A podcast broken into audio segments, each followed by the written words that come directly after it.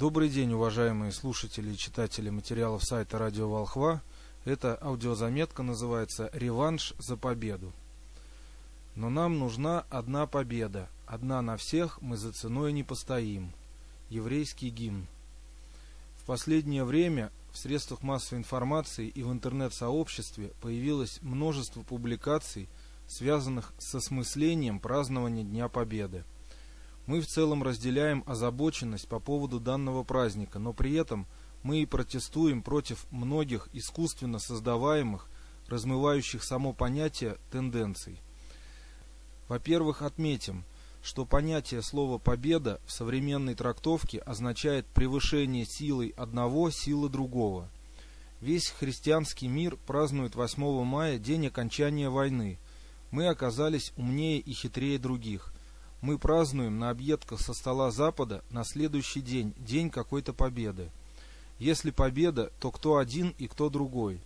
Насколько мы воспринимаем события, побежденными оказались арийцы, которые находились по чьей-то внешней, чуждой воле по обеим сторонам фронта. Воевавшие против русских и немцев силы одержали реальную безоговорочную победу, и именно они на костях наших предков празднуют свою победу нам вспоминается разглагольствование одного казацкого атамана, который всю Отечественную войну воевал против Сталина, при этом свинцовыми и другими пулями поливал русских, украинцев и белорусов, а также представителей других народов.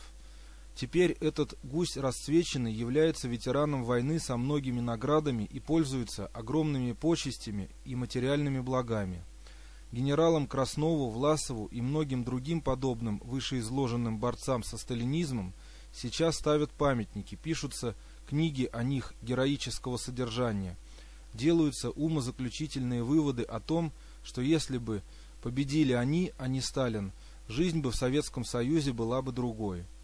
Но под конспирологией иллюзии героизма и негероизма, под воздействием массового блуда в историческом трактовании событий, Именно власовцы и особенно красновцы пришли к власти и в 1991 году договором по умолчанию поставили на верхушке пустой пирамиды Ельцина, которого не меняя сменил Путин.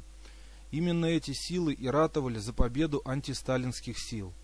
Сталин до сих пор даже мертвый не дает им покоя, но если они враги Сталина, то могли бы организовать покушение на него, привлекая своих сторонников – которыми набит был Кремль и все ближайшие улицы. Значит, уничтожение самого Сталина не входило в планы антисталинистов. Им была нужна одна победа, одна на всех, и цена этой победы – уничтожение коренных народов Запада и России. А Сталин был для них изначально кослом отпущения и служил конспирологией уничтожения коренных народов, особенно русского. Именно такой план был принят в 1918 году Совнаркомом России, где вместо Ленина председательствовал Бронштейн, Лев Троцкий. Троцкий убит, Ленина похоронили, но план, принятый в 18 году на Совнаркоме, жив и реализуется. При этом, как написал в 2012 году Карен Шахназаров, участвующие в мировой войне народы почему-то решили исчезнуть сами по себе.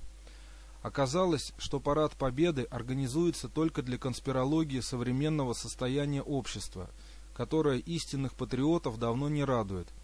Особенно вызывает нарекание тот факт, что для проведения парада на Красной площади каким-то идиотам необходимы десятки репетиций. Даже в хороших театрах есть сцена со зрительным залом, а есть сцена репетиционная. У нас же эти два понятия совместили – Спрашивается, зачем я буду удивляться показанному на параде 9 мая, если я все это видел ранее в другие дни. Именно через размывание всех элементов, связанных с окончанием Второй мировой войны, наши враги хотят утвердить давно выработанный постулат, что только они, буйно размножившиеся и захватившие все уголки мира, одержали над арийским народом победу и утвердили свою извечную власть. Для правящих кругов у нас есть один маленький ничтожный вопросик. Нельзя ли получить справочку о всех ветеранах Отечественной войны, когда они родились и на каких фронтах воевали? Заодно сообщим нам известное. Большинство ветеранов участвовали только в зачистках советских территорий от банд власовцев, красновцев, лесных братьев и других. Так что многие герои Отечественной войны в настоящее время, в современных условиях, ходят в один и тот же обком партии за пайком. И эти героические лица за последние 20 лет официально ни разу не выразили организованного протеста против бессовестной преступной фальсификации истории Великой Отечественной войны. Да и сама война для них не была отечественной, ибо отец их дьявол, как сказал Христос, а отечество некая гипотетическая обетованная земля. Писец.